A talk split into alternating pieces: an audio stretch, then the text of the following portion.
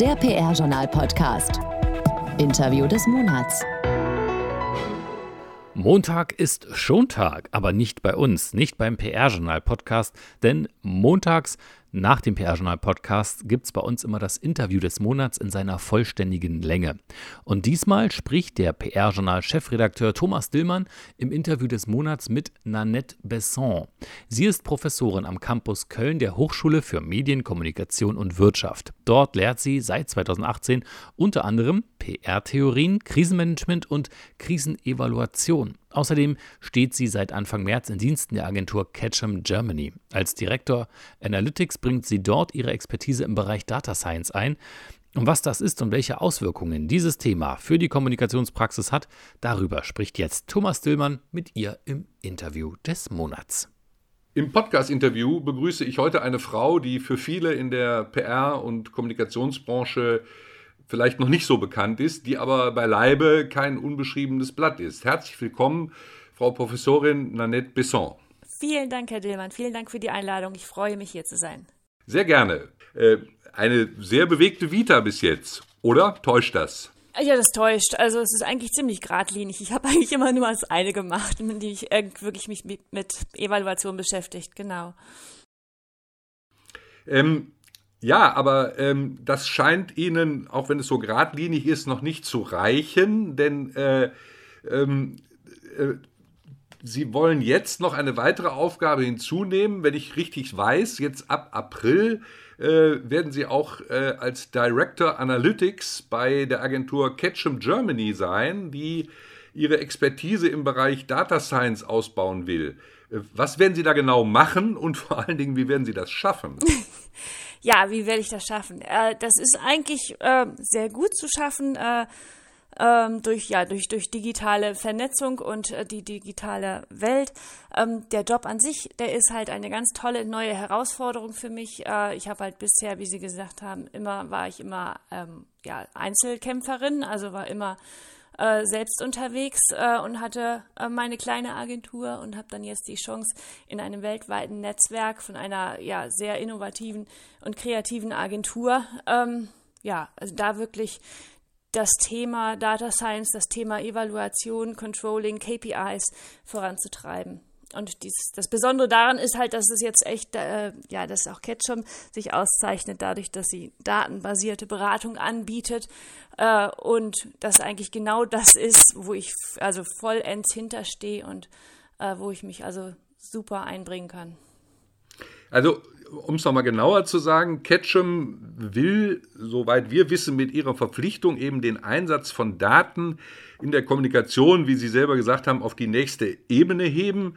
Ähm, ein Schwerpunkt Ihrer Tätigkeit wird es sein, äh, so hieß es damals, äh, als, ihre, ähm, als ihre Verpflichtung bekannt gegeben wurde, die Effekte von Earned und Shared, Shared Media auf die Geschäftsergebnisse der Kunden auszuweisen. Also Ihr Anspruch, Sie haben das auch mal formuliert, äh, den Wertbeitrag von Kommunikation schwarz auf weiß aufzuzeigen.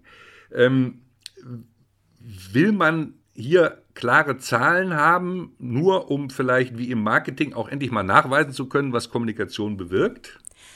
Ja, natürlich wünscht sich jeder immer die klaren Zahlen und die, die am besten die monetären Werte. Was hat jetzt die Kommunikation gebracht? Aber das ist eigentlich auch schon ein Thema, das ja die Branche schon seit, ja, seit meiner Anfänger, also von Anbeginn an äh, treibt und bewegt. Inwiefern kann man Kommunikation in Geldwerte und umrechnen?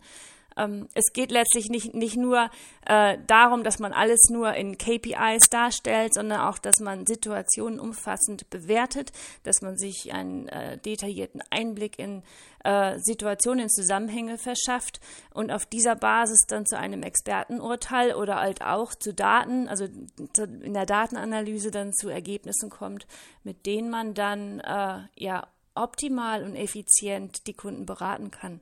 Also wirklich Kommunikationskonzepte entwickeln kann, die fundiert sind, die datenbasiert, äh, ja, den Kunden dann auch wirklich zum Ziel verhelfen. Und das ist letztlich dann immer das, worum es geht, dass man dann den Unternehmen hilft, äh, erfolgreich zu sein.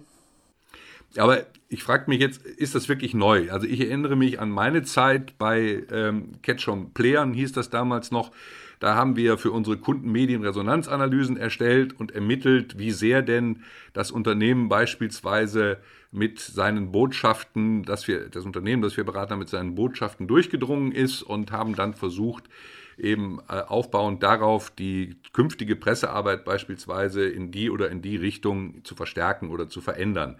Was hat sich daran geändert? Was, was, äh, was, bringt, was passiert da heute mehr? Naja, gerade durch den ganzen Bereich, also durch die ganze Digitalisierung gibt es natürlich wesentlich mehr Daten, die verfügbar sind. Es gibt, äh, man kann sich halt besser die Zusammenhänge äh, darstellen und analysieren. Und äh, ja, dadurch kann man noch wesentlich mehr Insights produzieren. Also gerade das, was, äh, ja, das hat Catch and Play schon immer gemacht. Also die zeichnen sich halt dadurch aus, dass sie schon in den 90er Jahren eine eigene Unit hatten für Research and Analytics. Ähm, und Von der Zeit habe ich geredet, genau, ja. Genau, genau. In der Zeit äh, fing ja auch meine Verbindung an mit Ketchum, äh, mit, beziehungsweise mit Codes und Clevis damals. Äh, genau. Genau. Das mhm. ist ja anno dazu mal, habe ich schon während des Studiums einmal für die auch gearbeitet. Von daher trifft sich jetzt eigentlich auch, dass äh, ja, der Kreis schließt sich gewissermaßen. Und ja, es ist natürlich so, dass wir immer noch Medienresonanzanalysen machen. Äh, und ja, es ist auch so, dass wir immer noch ähm, das ist eigentlich den, den, wesentlichen Mehrwert von Datenanalyse, den gewinnt man erst, wenn das jemand äh, bewertet und jemand ins, in die Verbindung bringt zu den Unternehmenszielen und zu dem, was wir in Kommunikation planen. Und da hat halt mhm. Ketchum den Vorteil, ja, dass sie halt auch die Kommunikation planen, dass sie dann auch wirklich die Beratungsleistung liefern, also dass man also die Datenanalyse verknüpft mit dem, was man dann auch wirklich macht. Und wie gesagt, das mit Hilfe von digitalen Mitteln, von digitalen Ressourcen und von weltweiter Verknüpfung. Wir haben ein Team von über 100 Menschen, äh, die weltweit für Ketchum nur Research machen und Analytics. Mhm. Können Sie es vielleicht mal äh, an einem Beispiel etwas deutlicher machen? Also einerseits, ähm, was man da so bewegen kann, wie man mit den Daten umgeht und äh, dabei wird hoffentlich auch durchscheinen, was Sie so an diesem Thema so fasziniert, auch nach so vielen Jahren noch. Ähm, faszinierend tut mich da vor allen Dingen, ja, dass man, dass man nach Zusammenhängen sucht, nach innovativen äh, hin, also nach Hinweisen, die halt dann kreative Ideen entspringen lassen. Und äh, ja, also als, als, Beispiel, was kann ich als Beispiel? Ich bin jetzt ja gerade recht frisch dabei, aber letztlich. Äh, Haben Sie schon angefangen? Äh, ja. Okay, okay. Ich hatte gesagt April, also ja, ist es. Ja, ja, nee, war es schon war, glaube ich, auch März. in der okay. Meldung ab, ab März stand da, glaube ich. Aber, okay. Mhm. Äh, auf jeden Fall ist es äh, ja so, dass es einfach die Zusammenarbeit dann mit den Beratern, mit dem Konzeptionieren, mit dem strategischen Arbeiten, ähm, wo dann Research und Analytics äh, eigentlich an verschiedensten Punkten halt mitarbeitet und dann Insights liefert, sei es in der Zielgruppenanalyse, sei es in der Situationsanalyse, im Issues Monitoring ähm, und dann natürlich dann auch im Endeffekt in der Evaluation, wo man dann kontrolliert, ob man da auch hingekommen ist.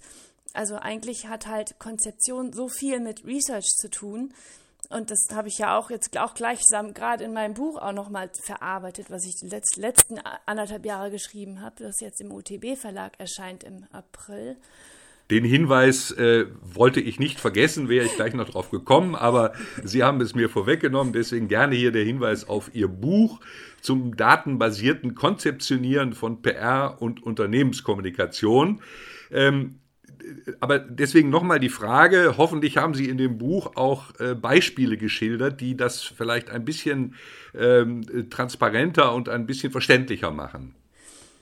Also da sind ganz viele Beispiele drin in dem Buch. Das Buch ist entstanden aus dem Lehrbetrieb, aus Projekten, die ich an Hochschulen Universitäten durchgeführt habe, mit Studierenden, wo wir halt Projekte äh, konzipiert haben. Am Anfang kriegt man ein Briefing, da geht es dann darum, dass man da methodisch korrekt arbeitet, dass man gut kommuniziert. Dann geht es in der Strategie, in der, in der Recherche zunächst einmal darum, dass man eben, dass man sowohl das Unternehmen als auch die Stakeholder, dass man das Umfeld, dass man das Thema und die Gesellschaft äh, erfasst und bewertet. Ähm, das sind also alles äh, und solche umfassenden Konzepte dass man also nicht nur guckt, was die Medienresonanz gebracht hat, sondern dass man äh, den ganzen Prozess von, von vorne bis hinten begleitet. Das ist ja das, was ich ja natürlich auch schon ne, Anno Tuk Tuk 2003 in meiner Doktorarbeit veröffentlicht habe. Die ganze strategische PR-Evaluation, die äh, also damals auch schon ja, einen sehr umfassenden Ansatz geboten hat, der teilweise noch weit entfernt von der Praxis war. Und ich meine, jetzt äh, sind es halt 25 Jahre später und ähm, ja, man kann immer noch viel daran arbeiten, dass man ähm, die Realität in der Beratung und bei den Unternehmen, die Kommunikationsrealität äh, an das ja, anpasst, was so theoretisch und wissenschaftlich und professionell gewünscht ist. Das würde ich auch so sehen, denn als ich mich jetzt hier in meiner kleinen Recherche auf unser Gespräch vorbereitet habe, da sind mir, sagen wir mal, nur so projektorientierte Data-PR-Geschichten aufgefallen. Also das, was sicherlich auch vielen bekannt ist, sind äh, Atlanten, die aufgestellt worden sind von Versicherungskonzernen, der Karambolage-Atlas der Generali-Versicherung oder auch ähm, der ähm, Achtung PR hat das seinerzeit gemacht. Ähm, das ist der Fall ähm, Advokat, Deutschlands äh, größter Streitatlas. Äh, das sind ja so einzelne Projekte, wo auf Basis der Erhebung von Daten ähm, dann zum Nutzen der Verbraucher, aber auch um gute Geschichten für die Medien zu kreieren, mit großem Datenmaterial gearbeitet worden ist, um daraus eben, ja, ich sag mal, ein, ein PR-Projekt zu machen. Aber äh, das ist, wenn ich Sie richtig verstehe, ja nur der Anfang. Das sind ja nur einzelne kleine Projekte, die aufzeigen, ähm, ja, welches Potenzial im Thema Daten liegt. Ja, ich denke, die einzige Rettung ist da, dass man Daten und Analyse mehr verstrickt mit der Konzeption, weil da letztlich dann schon eher noch Budgets vorhanden sind. Ähm, ja, weil letztlich ist es immer diese Frage, das Daten zu analysieren und zu interpretieren, ganz schnell sehr viel Aufwand erzeugt. Und wenn das Verhältnis von, von PR, von, von wirklicher PR-Arbeit und das äh, zur Evaluation, wenn das, sage ich mal, in Gefahr gerät, dann lohnt es sich halt auch nicht mehr gut zu evaluieren. Dann gibt es auch die Budgets dafür nicht mehr. Also denke ich, die, gerade mhm. die Zusammenarbeit von, von Beratung mit der Analyse, dass man wirkliche Insights generiert und äh, da, da sehe ich noch eine Chance, dass man da dann was bewegt. Und ansonsten gab es immer Unternehmen, die einfach überzeugt sind und die dann auch das Geld in die Hand nehmen. Also das kann ich nur auch aus eigener Erfahrung bestätigen. Mhm. Wenn Sie jetzt, ähm, wenn ich mir jetzt vorstelle, ich würde Sie um Rat fragen für ein, für ein Projekt, äh, wo ich das Gefühl habe, Mensch, äh, da könnte man doch äh, als Agentur für den Kunden äh, unter dem Gesichtspunkt der, der Data Science äh, viel mehr machen. Wie, wie, würden Sie vorgehen? Womit würden Sie anfangen? Welche Tipps können Sie unseren Hörerinnen und Hörern geben, wie man ein solches Projekt überhaupt aufsetzt? Also auf jeden Fall ist es etwas, was man nicht so nebenbei macht. Äh, daran scheitert es eigentlich in erster Linie immer, äh, weil das sonst schnell versucht wird, dass es dann halt noch so nebenbei irgendwie der Studi mal macht oder so. Dann zum anderen ist es, dass man sich schon einarbeiten oder wirklich ein bisschen auch sich auskennen sollte. Äh, man kann sich da natürlich dann eben Berater holen. Also wir haben jetzt gerade äh, geplant, dass ich zum Beispiel auch eine offene Sprechstunde auf Clubhouse mal anbiete mit einem Kollegen zusammen. Ähm, aber ja, ansonsten, wenn man es jetzt selbst machen will oder wenn man dann Agenturen briefen will, man sollte zunächst einmal auch genau sich darüber im Klaren sein, was man da so macht. Wie strategisch arbeiten wir denn eigentlich? Es äh, ist, ja, also da erstmal die Selbstkritik wirklich dann zu üben, okay, inwiefern haben wir denn wirklich einen strategischen Plan? Haben wir denn überhaupt messbare Ziele? Und haben wir Botschaften definiert? Also ich meine, damit fängt das eigentlich alles an. Dann kann man auch wunderbar ähm, schauen, ob man erfolgreich ist. Aber um was Böses zu sagen, messbare Ziele hat doch immer nur das Marketing, die PR doch nicht. Ja, genau. Und so ist das schon seit 25 Jahren. nein, nein, es Scherz beiseite. Es ist halt wirklich, ja. Äh, ja, eigentlich kann sich jeder erstmal an die eigene Nase fassen. Was machen wir denn da überhaupt? Sind wir irgendwie nur ad hoc dabei oder reagieren wir immer nur? Oder haben wir tatsächlich auch mal einen Plan? Ah ja. Noch ein Beispiel? Ähm, ja, wir haben zum Beispiel, ich habe mit Studenten das äh, Sommerkino in Köln evaluiert ähm, mit Hilfe von verschiedensten Methoden, wo man dann am Ende, also wirklich so eine Beobachtung von den Besucherströmen, äh, eine Befragung, eine Inhaltsanalyse von Berichten und Kommentaren, wo wir im Endeffekt denen dann wirklich ein Handout bieten konnten. So, Leute, das und das und das könnt ihr wirklich verändern. Ihr solltet mehr Personal an der Kasse haben, ihr solltet gucken, dass die Sitzgelegenheiten bequemer sind.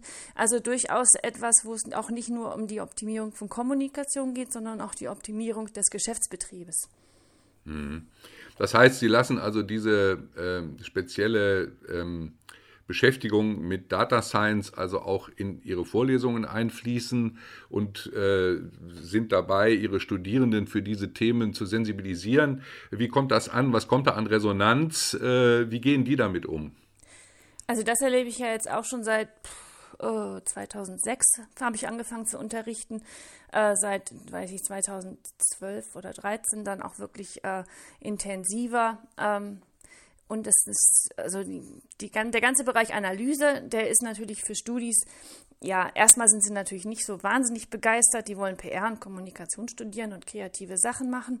Aber wenn man sie dann da anleitet, auch wie man mit Pivot-Tabellen arbeitet und wie man äh, ja systematisch ein, meinetwegen auch einen, Beobachtung, einen Beobachtungsleitfaden aufbaut oder wie man auf welche Sachen muss man achten, wenn man Social Media analysiert und so. Ich habe jetzt gerade in einem Projekt zum Beispiel mit Studis Instagram Reels analysiert, die halt so neu sind, dass man dann wirklich explorativ erstmal gucken muss, welche Kriterien erfassen wir überhaupt. Und dann wiederum, was bringt das jetzt dem Unternehmen, um das Auftreten dort zu optimieren.